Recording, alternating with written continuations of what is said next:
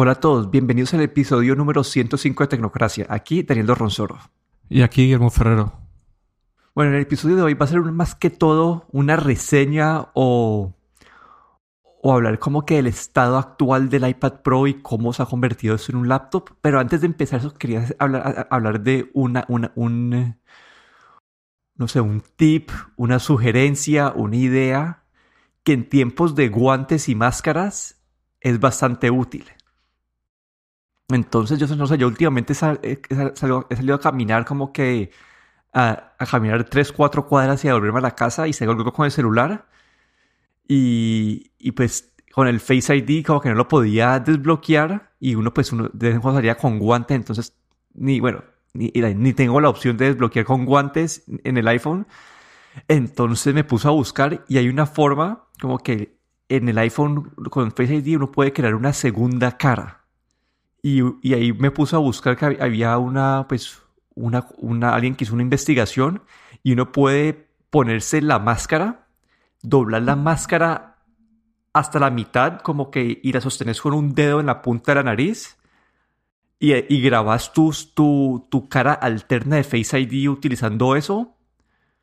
Y, y, y, listo, entonces ya con esta información yo puedo utilizar el Face ID con un, face mask o estas máscaras de que está utilizando todo el mundo ahora y me, me funciona, no sé, me funciona 8 de cada 10 veces, me desbloquea. Eso sí, toca, toca notar que al, al grabar esta información de Face ID con menos de la mitad de tu cara, como que el iPhone o el, o el, o el, eh, o el algoritmo tiene menos de 50% de la información para crear el modelo, por lo tanto que es un, es un modelo menos seguro. Pero en tiempos de cuarentena, si uno quiere tener esa conveniencia de, de, de, seguir utilizando Face ID o si estás con guantes que, no sé, un celular que no quiero tenga Face ID y estás con guantes tampoco te sirve el Touch ID. Entonces, no sé, me pareció algo que, que hice y me ha cambiado la, pues no me ha cambiado la vida así, pero es mucho más cómodo.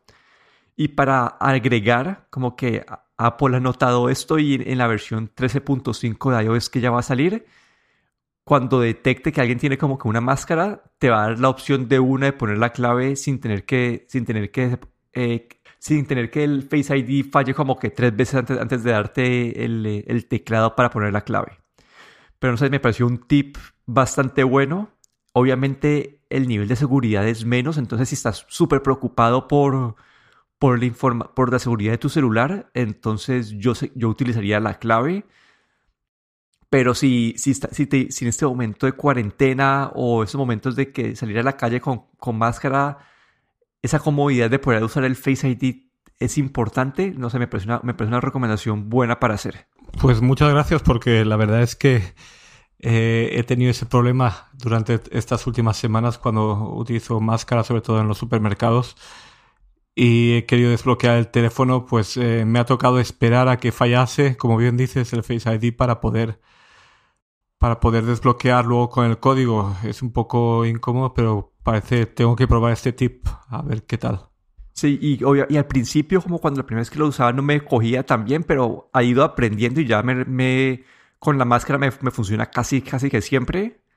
Entonces, no sé, me pareció bueno. Voy a poner un link en los show notes del, de las instrucciones que había encontrado yo para que lo tengan como referencia. Ok, perfecto, gracias. Pero bueno, pero bueno, ahora saltemos al tema principal y es que, Guillermo, ahora tenés un Magic Keyboard. Eh, sí, así es. Finalmente, después de varias semanas de esperar, llegó y, y nada, quería hacer una pequeña review aquí, una pequeña mención. Eh, sobre, sobre mi, opinión estos días. Y también, pues, eh, también discutir un poco sobre el iPadOS y dónde va, ¿no? Como un poco que hacia dónde van encaminado el iPadOS después con, con este nuevo eh, teclado con trackpad y todos estos cambios que han habido en iPadOS en, en la última versión de software. Y nada, para empezar la review del iPadOS Magic Keyboard, pues primero quería mencionar sobre el hardware. Eh, el exterior es eh, un material, básicamente es el mismo que, había, que se ha utilizado en, en el eh, teclado anterior, el folio. Y es un material que atrae bastante el polvo, la suciedad. Tiene una característica es que el polvo muy fino se le pega muy fácilmente y después del primer día de haberlo apoyado sobre la mesa de la cocina, sobre las piernas, pues ya veía eh, polvo y, sigo viendo el polvo pegado. Así es que para un teclado de, de un teclado, digamos, premium, ¿no? Por el precio sobre todo, pues la verdad es que podrían haber utilizado o haber probado algún otro material un poco diferente, ¿no? Un poco más limpio. Y luego la, la, otra cosa también así del exterior es que una vez le pones el teclado y coges el iPad, en este caso el de 11 pulgadas, pues el peso se duplica. Es bastante pesado y la verdad es que es cuestión de acostumbrarse, ¿no? Porque llevo utilizando el iPad sin ninguna funda ni ningún teclado eh, durante un mes o dos meses desde que vendí el, el teclado folio en cuanto salió que Apple iba a vender el Magic Keyboard en mayo, pues decidí vender el folio que tenía para como para prepararme, ¿no? Y para que luego no tuviese más problemas de venderlo, ¿no? Porque una vez eh, eh, salía el Magic Keyboard, pues probablemente eh, sería más difícil a lo mejor vender el folio. Así es que lo vendí hace ya un mes y medio así y estaba acostumbrado al iPad sin nada y es bastante ligero y luego después de poner el teclado, pues ya te digo, se duplicó el, peso. Pero es cuestión de ir acostumbrándose. El tamaño, aparte del, de ese centímetro, centímetro, más o menos un centímetro añadido en la parte trasera, ¿no? Lo que es la bisagra, pues no, el tamaño no cambia mucho. Es bastante fino, todo hay que decirlo que eh, no, yo diría que, bueno, a lo mejor duplica el grosor, pero para el tipo de teclado que es, es muy fino. Para un teclado mecánico es, es muy fino y la verdad es que em, no, no añade en lo que es volumen, no, es, no se nota tanto, lo que más se nota es en el peso. Luego, eh, continuando con el hardware, la, bisagra eh, es bastante dura. no se puede abrir el teclado con un dedo. Em, o bueno, si quieres abrirlo con, con, un dedo solo con una mano, hay que hacer un, eh, un, un poco peripecias pero es una bisagra bastante dura y la verdad es que se entiende el por qué es dura y es lo que hace que el teclado sea muy sólido, ¿no? Cuando abrimos el, eh, el, eh, el iPad con el Magic Keyboard, pues es, es básicamente como tener un laptop, como si tuvieses un MacBook Air. Es muy sólido y no ves por ningún lado que se pueda escurrir el iPad ni soltar. La verdad es que está en ese aspecto está muy bien diseñado. Y luego, pues no se puede abrir completamente 180 grados, se puede abrir hasta más o menos unos 85 grados, es decir, no puedes llegar siquiera al ángulo recto. Y luego tiene esa segunda bisagra que es la que hace que la pantalla se pueda inclinar, ¿no? Y se inclina bastante hacia atrás, aunque a lo mejor tal vez no tanto como me hubiera gustado, ¿no? A veces, pues eh, quieres, eh, si estás sentado y el iPad está a una altura bastante baja, pues hubiera sido más cómodo que el iPad se pudiera haber reclinado más hacia atrás, pero, pero la verdad es que tampoco no es una queja. Y luego, pues, eh, continuando con el hardware, lo mejor del, del eh, Magic Keyboard, pues, obviamente es el teclado. Eh, la verdad es que tiene un diseño, el teclado, bueno, tiene este diseño de, de tijeras que fue no es el último, bueno, es el último que ha sacado el MacBook eh, de 16 pulgadas y es el, digamos, el, el, anterior que había antes del, del diseño de mariposa, que es el que tenía el de 15 pulgadas anteriormente y el que sigue teniendo el MacBook de 13 pulgadas. Eh, se siente muy bien el teclear, es el, digamos, el clic del, del teclado es muy satisfactorio. Eh, eh, la verdad es que es perfecto.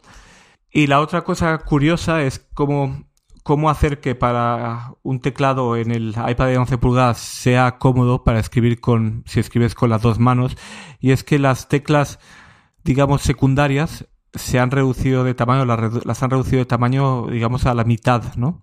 Por ejemplo, en mi caso, eh, las teclas de, del signo de interrogación, que es el signo de interrogación y, el símbolo más, pues son casi la mitad de tamaño que, la tecla del número cero que está al lado.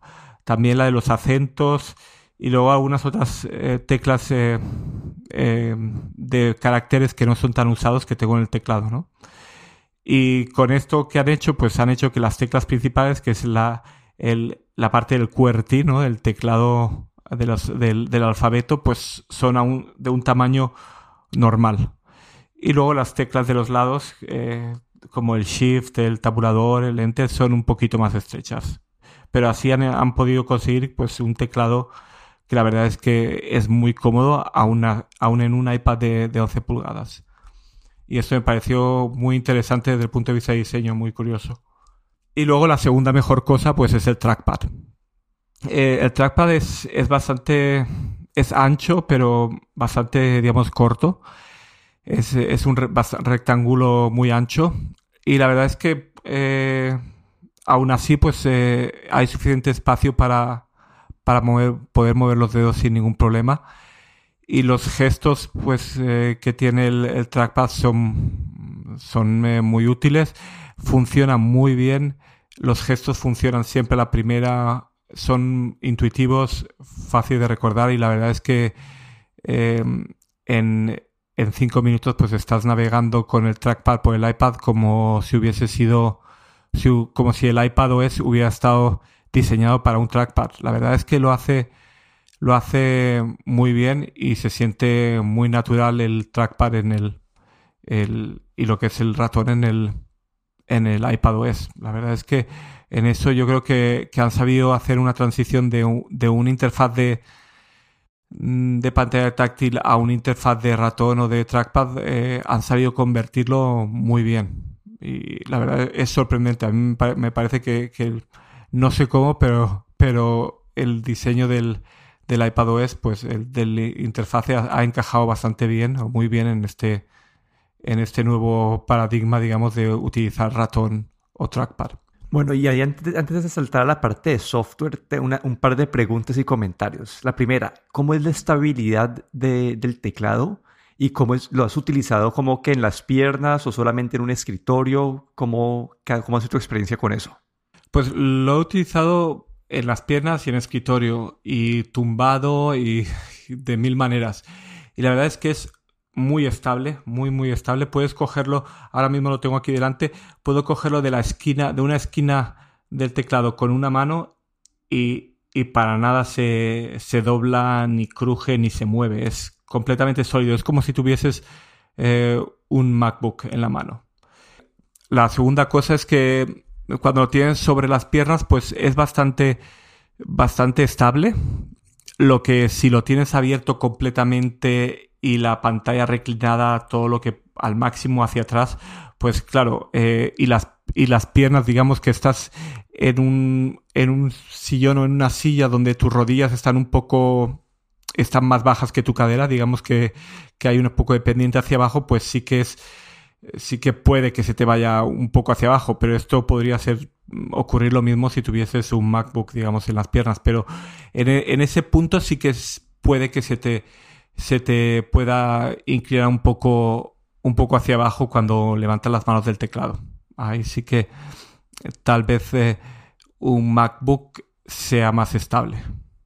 Sí, algo que quería comentar yo también era la parte del peso. Como que yo en mi iPad Pro 10.5, que es el viejo, lo he tenido con un, con un teclado de Logitech desde el principio y era un teclado que tenía malas reseñas y todo el mundo decía, ah, mejor el de, el de, el de Apple porque era muy pesado. Como que yo, este, al, igual que, que, el Magic Keyboard, también le dobla el, peso al, al, iPad y yo pues el día que, el día que cambié el teclado por el que tiene el trackpad, me di cuenta que el iPad solo es muy ligero, pero para mi uso, yo prefiero algo que tenga pues su propio soporte y que yo pueda como que poner, sí que se pueda poner solo, levantar solo.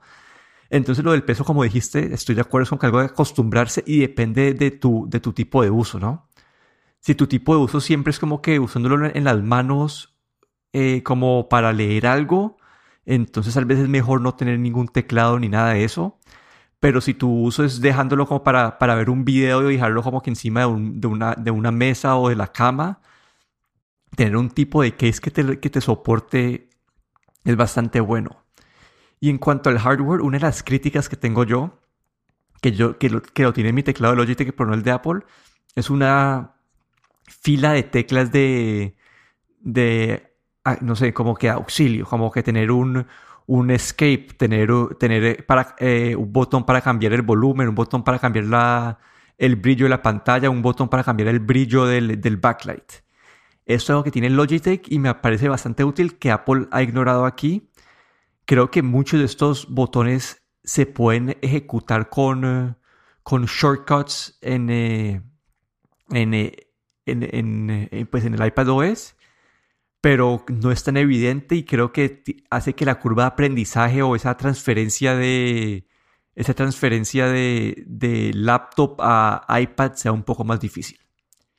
Pero bueno, ya con eso te dejo, te dejo saltar al software. Pues eh, justamente el software, em, empezando por lo que has mencionado, ¿no? Que esa parte que une el software y el hardware, eh, como has mencionado que el Logitech que tú tienes tiene lo que es el brillo, ajuste de brillo, de volumen, y esto no lo tiene el, el, iPad, el Magic Keyboard. La cosa es que en el, en el software se puede hacer esto, eh, se puede ajustar, por ejemplo, el, una cosa que se me ha olvidado mencionar en hardware es que las teclas son retroiluminadas y la verdad es que puede ayudarte, sobre todo si estás por la noche en la cama con el iPad, eh, puede ser bastante útil, pero todos los controles del teclado eh, son tipo software, es decir, que tienes que, tienes que hacerlo desde, desde el, interfaz gráfico del, del iPadOS y algunos ajustes están muy escondidos.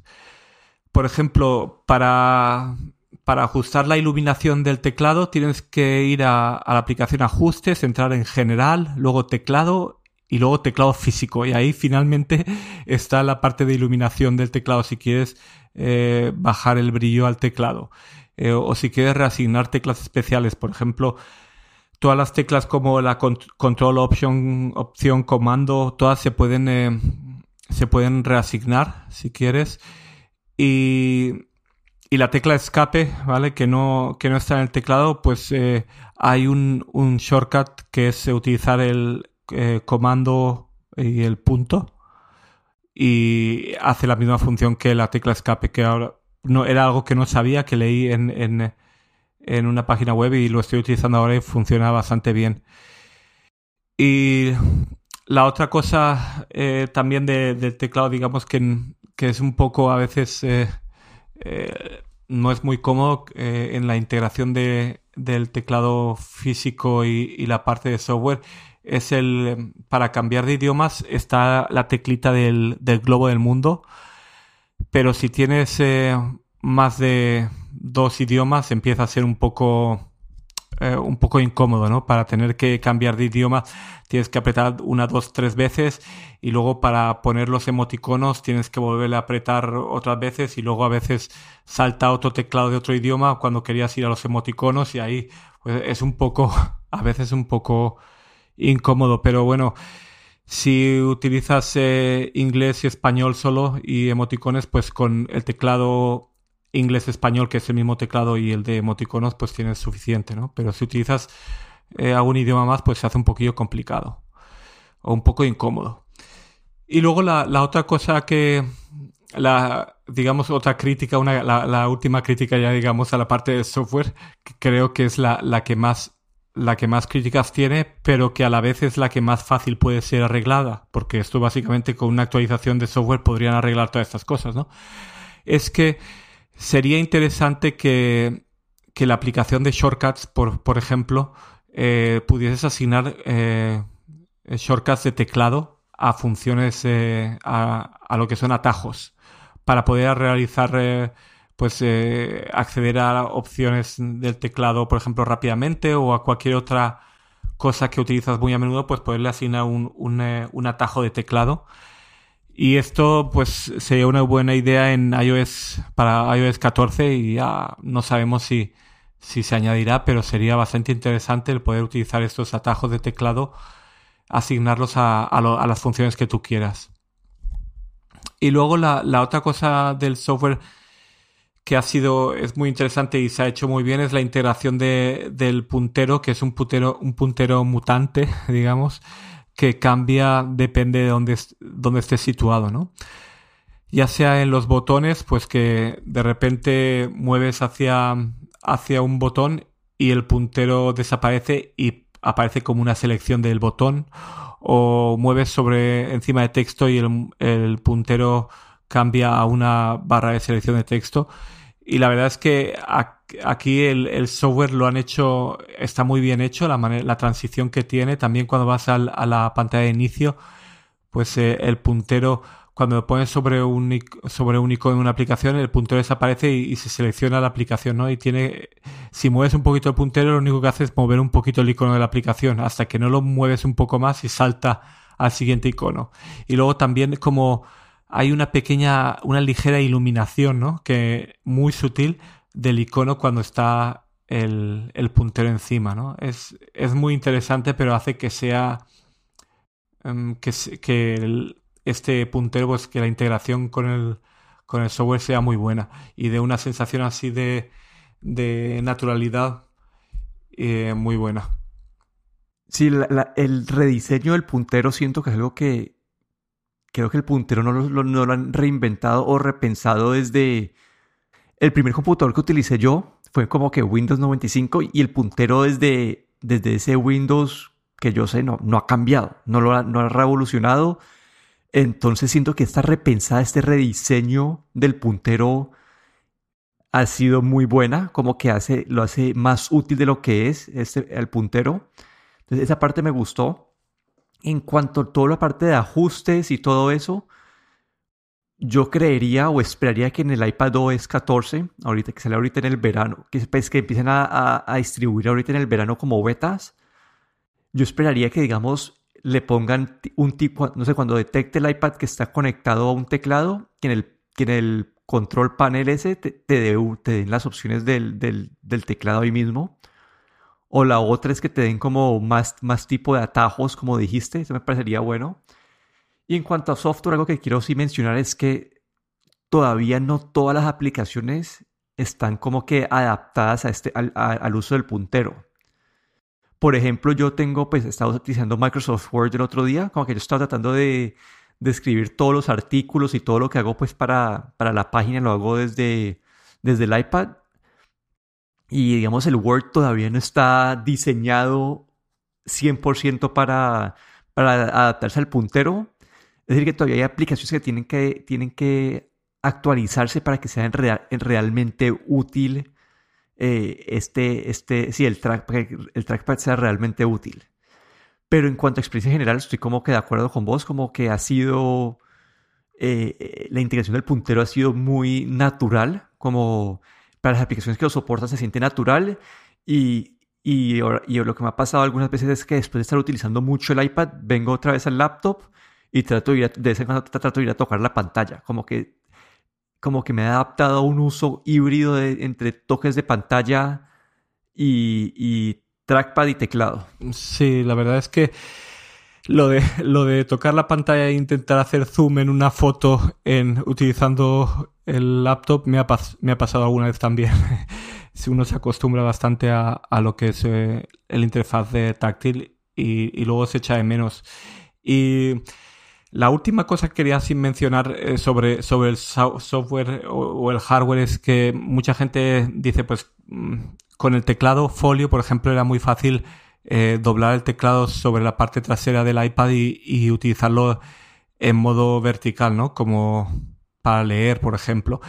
Y la, mi opción o mi solución es abrir el teclado completamente y sin tener que desconectar el, el iPad del teclado, lo pongo en posición vertical y el, digamos, el triángulo que hace en la parte trasera, ¿no? Entre las dos bisagras, ese triángulo lo utilizo para sostener el iPad, ¿no? Y la verdad es que no me molesta el tener el teclado a un lado y si quiero teclear algo puedo inmediatamente ponerlo en, en posición horizontal y teclear. La verdad es que no ha sido tan tan gran problema como pensaba que iba a ser, porque pensé, en un principio pensé que para mí esto iba a ser el principal problema. Y la verdad es que con esta solución, pues eh, lo llevo bastante bien. Y también si quieres, con este teclado, es, al ser tan sólido, pues puedes poner el iPad plantado si quieres para hacer una videollamada, por ejemplo. Pero la verdad es que no, no, eso al final no ha sido un problema como pensaba. Lo que sí que es, digamos, un problema o, es algo eh, un poco demasiado es el precio. Eh, en Estados Unidos son 299 más impuestos. Y aquí en Europa eh, son tres, al menos en Finlandia, 339 euros con impuestos incluidos. Es decir, es carísimo. Pero claro, si empiezas a hacer números, ¿no? Sobre lo que, sobre si quisieses comprar eh, productos Apple, si quisieses comprar una cubierta de Apple, un teclado, un Magic Keyboard de Apple y un trackpad de Apple, y los sumases eh, los tres, te vendría a salir el mismo precio que, que si compras un, un Magic Keyboard. Estás comprando la cubierta, el teclado y el trackpad. Y es lo mismo que si lo pagases por separado pero claro, la otra cosa es eh, cuán preparado para el futuro está este teclado. Eh, mientras Apple mantenga este diseño del iPad eh, y al tener este, digamos, este cuadrado detrás para este orificio para las cámaras, pues podremos utilizar el Magic Keyboard en los próximos iPads, pero en, el momento en que cambien, hagan un cambio bastante radical del diseño del iPad de 11 pulgadas, pues va a ser un bonito pisapapeles, ¿no? Pero la verdad es que, pues, esperemos, eh, de hecho, que ya es la, ya, ya Apple ha mostrado un poco de sobre compatibilidad eh, con este teclado, haciéndolo compatible con el iPad del 2018, que ha sido bastante sorprendente.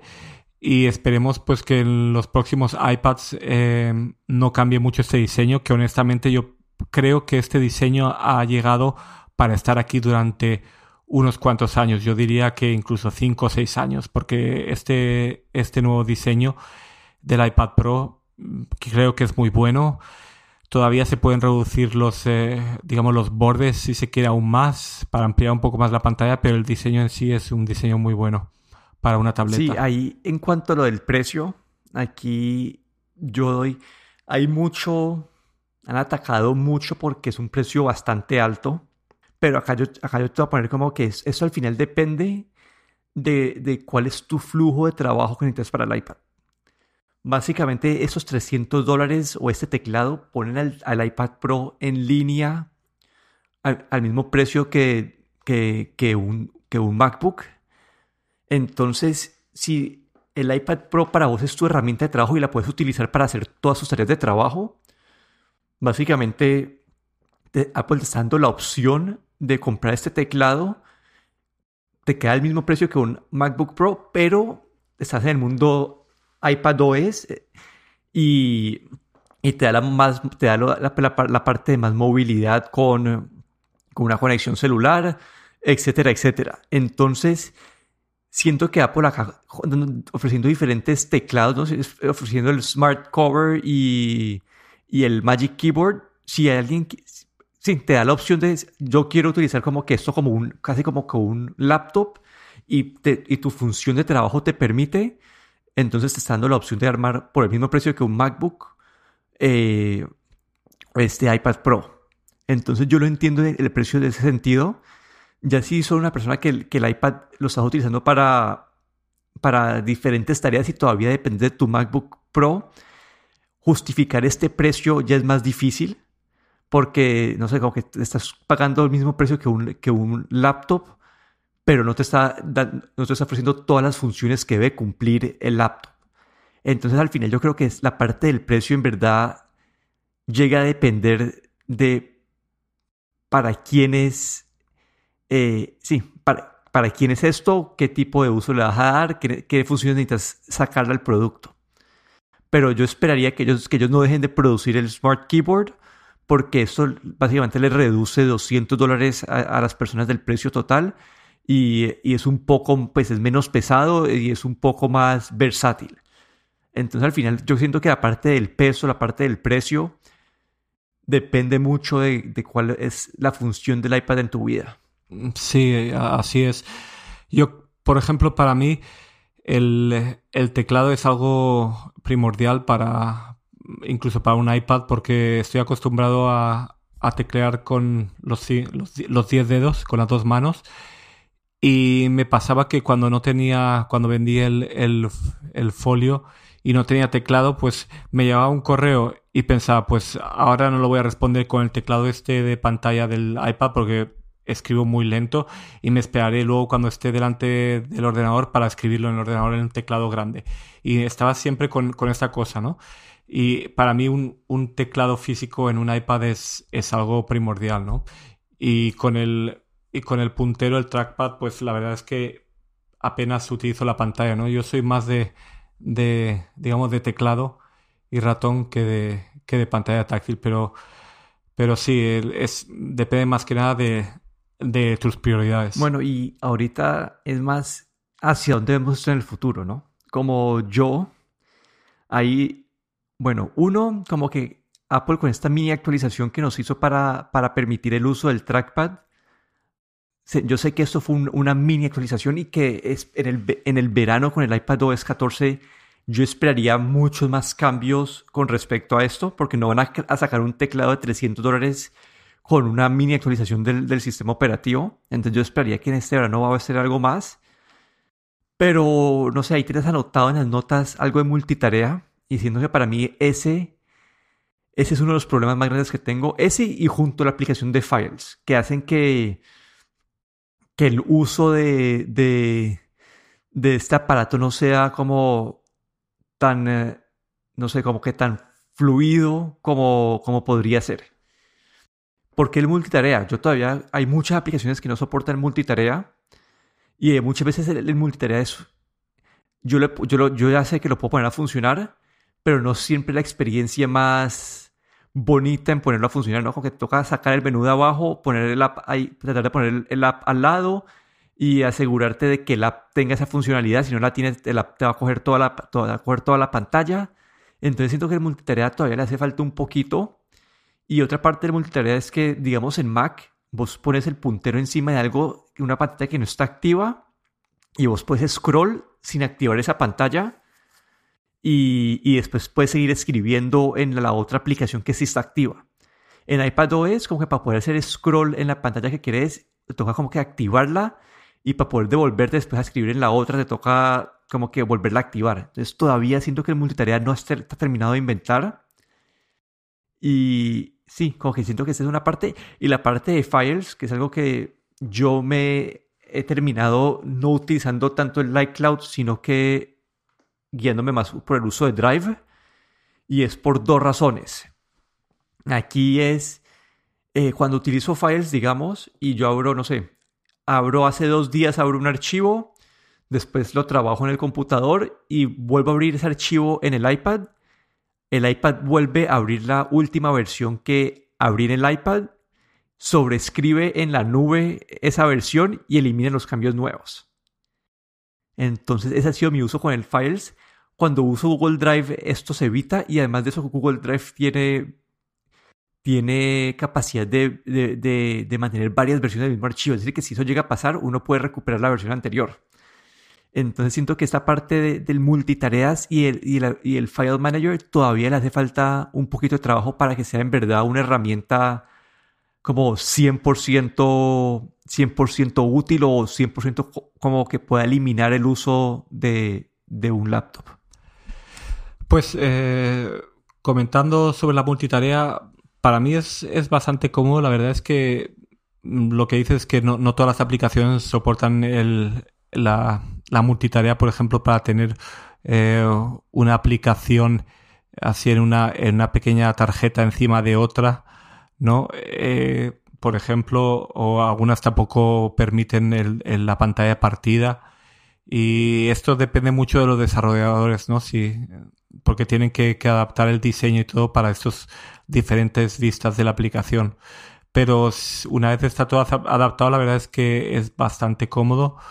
el, el, cuando tienes, digamos, todo puesto en la pantalla como tú quieres. Como dices también, para lanzar una aplicación tienes que arrastrarla para, para ponerla en la tarjeta flotante y tal vez sea un, un poco más engorroso, pero una vez tienes, digamos, eh, puesto como que es, pues eh, es para mí es bastante cómodo.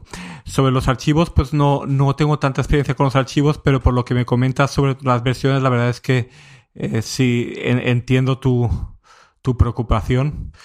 Y luego sobre las aplicaciones en general, sobre todo el, la, las aplicaciones eh, de Apple y las aplicaciones Pro, por ejemplo, de Apple, que todavía no han salido para los iPad Pro, ellos están promocionando o diciendo que el iPad Pro es es eh, igual de potente que, que un ordenador de sobremesa, pero por ejemplo Final Cut eh, o Logic Pro no están disponibles para el iPad. Y es algo que no sé por qué no quieren ellos, deberían demostrar ellos también, no solo que Adobe, Adobe saque el Photoshop para el iPad Pro, sino que ellos también sacan sus propias versiones Pro para el iPad. Y luego el futuro, pues, eh, como has comentado, es en una actualización de que era la, la 13.4 han sacado algo así tan grande, ¿no? Como es eh, el soporte para puntero y, y, ratón y este teclado.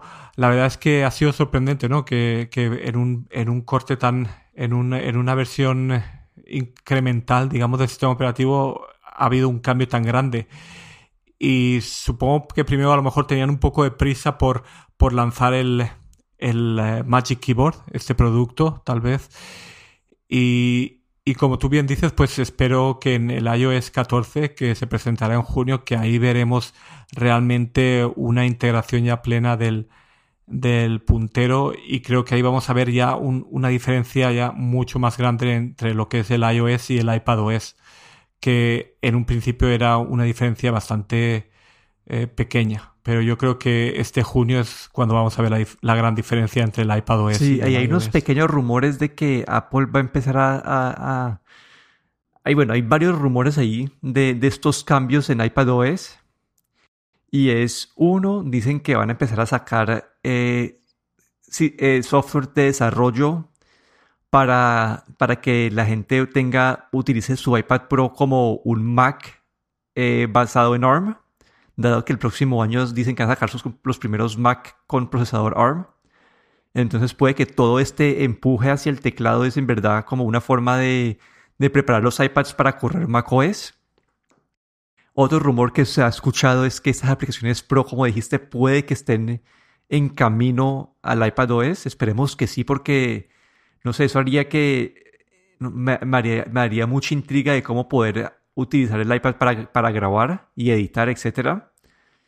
Y por lo último, creo que como mirando ya el iPad como una plataforma como evolucionado y dado mi uso en el día a día, como siento que hoy en día el iPad a mí me puede reemplazar mi computador como que en la gran mayoría de cosas en las únicas partes que todavía se queda corto es con aplicaciones pro de editar, bueno, uno puede editar video, pero no es tan cómodo, pero para el Final Cut, para el Logic X y para el Xcode. Básicamente son las tres cosas que, que, que no he logrado hacer en el iPad. Ah, bueno, y uso avanzado de Excel, de, de modelos de Excel.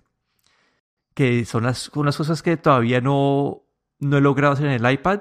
Pero si tu flujo de trabajo no incluye estas cosas, hoy el iPad hoy en día el iPad ya es una realidad y en el futuro probablemente va a ser como que aún más útil.